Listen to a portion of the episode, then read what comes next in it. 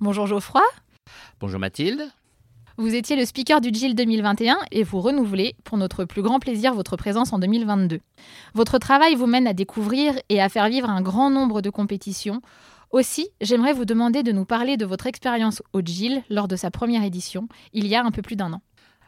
Alors, la première des choses qui me vient à l'esprit, euh, c'est l'ambiance générale qui était plutôt assez festive et qui était, euh, on avait l'impression d'être dans un endroit euh, très festif, mais également très sportif. Et c'est ça qui a fait le petit plus du GIL, je pense.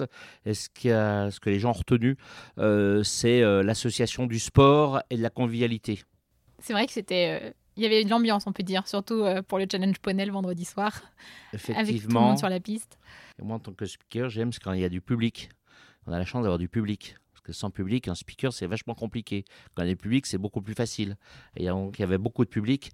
Et même au niveau des stands des partenaires, il y avait beaucoup, beaucoup de monde. Il y avait vraiment une bonne, bonne ambiance. C'est vrai. Ça reste un point très positif pour nous. De votre point de vue avisé, quel est l'enjeu majeur des compétitions équestres en termes d'éco-responsabilité? Ça, c'est une sacrée question. on est tous un peu éco-responsables de tout, ne serait-ce qu'aujourd'hui, euh, c'est tellement important dans toutes les manifestations sportives, autres sportives. Euh, par exemple, le tri des déchets, c'est très important. Euh, par exemple, dans notre sport, on a énormément eh bien, de déchets de par les buvettes, de par la convivialité, enfin, de par la fête, etc. Donc, c'est important d'avoir du tri sélectif. Et aujourd'hui, on s'aperçoit que c'est devenu quelque chose de normal. Ça aurait dû l'être, à mon avis, depuis plus longtemps. On va voir, ben, ne sais, les verres en carton, enfin, plus, les pailles qu'on ne gêne plus, etc. Donc, euh, pour moi, c'est euh, quelque chose qui est primordial et important pour l'avenir.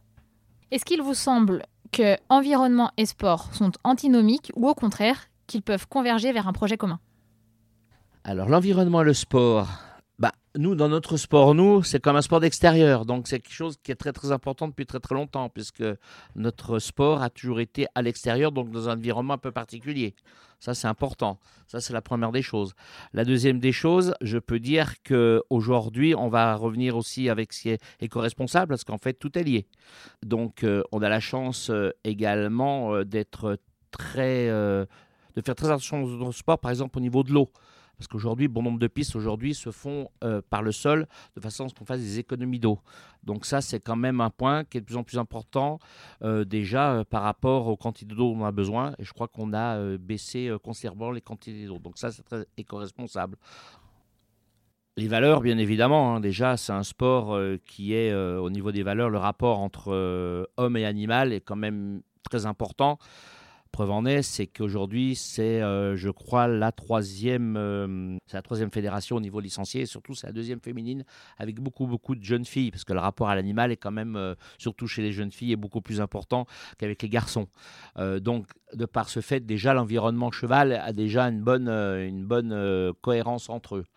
Euh, ensuite, euh, eh ben, le fait d'aller se promener, le fait d'être dans la nature, d'être en avec la nature, le cheval pour ça, c'est quand même quelque chose d'assez extraordinaire. Hein. La preuve en est, c'est qu'aujourd'hui, il y a énormément de personnes qui ont des chevaux dans leur prix chez eux. C'est pas pour rien, c'est qu'il y a un rapport avec cet animal et la nature qui est quand même assez exceptionnel. Vous vivez semaine après semaine des expériences sportives de l'intérieur, soit en tant qu'organisateur, grâce à votre rôle au sein du groupe GL Event, soit par vos missions de speaker. Que souhaitez-vous vivre de nouveau, d'inédit, dans les prochains événements auxquels vous participerez, et notamment au GIL 2022 Alors moi, en fait, chaque événement est inédit. C'est-à-dire que lorsque je rentre sur un événement, déjà, je ne connais pas le programme. C'est-à-dire que le programme, je l'apprends souvent le matin parce que le nombre de départs, etc. Alors ici, c'est un peu spécial. Je regarde un peu quand je présente jury, mais quand je, suis juste speaker, je regarde pas le, regarde pas le programme. Je regarde juste les cavaliers qu'il y a, parce que c'est important de pouvoir les présenter et de pouvoir aller rechercher des informations importantes. Mais sinon, le programme, de façon à ce que je le vive euh, moi comme je le sens et la façon dont je le ressens, c'est ce que j'essaie en fait de le faire euh, redonner après au public et aux cavaliers. Ça, c'est euh, très important. en plus, les événements vont tellement être différents en fonction des publics qu'on va avoir. Si on prend un public qui est plutôt de connaisseurs, c'est pas du tout la même approche par rapport à un public qui est euh, entre parenthèses néophyte. Euh, parce que on, ne leur dit pas la même chose déjà. Euh, parce que on, ne leur essaie pas de leur donner les mêmes émotions. Et la particularité du Gilles ici, ce que je me suis aperçu l'année dernière, c'est qu'il y a un petit peu des deux. C'est-à-dire qu'il y a beaucoup de gens, on va dire, en journée, entre autres chez les partenaires, qui sont souvent des gens qui sont liés avec le cheval. Et lorsqu'il y a du public le dimanche ou le soir, quand il y a eu la puissance, tout ça, c'est pas du tout, du tout la même, euh, la même façon euh, d'appréhender et de présenter euh, les cavaliers, de présenter les preuves, de faire applaudir les gens. En tant que speaker, vous parlez justement de diversité dans les publics, que ce soit des publics connaisseurs ou des publics néophytes. Selon vous, comment faire pour pouvoir justement transmettre cette passion du jumping, des sports équestres à ce public euh, qui n'est pas connaisseur du milieu? Alors déjà, la première chose que je fais souvent, c'est que je leur explique les règles.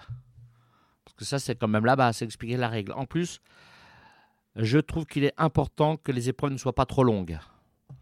Parce que si les épreuves sont longues, on a un petit peu moins de sport.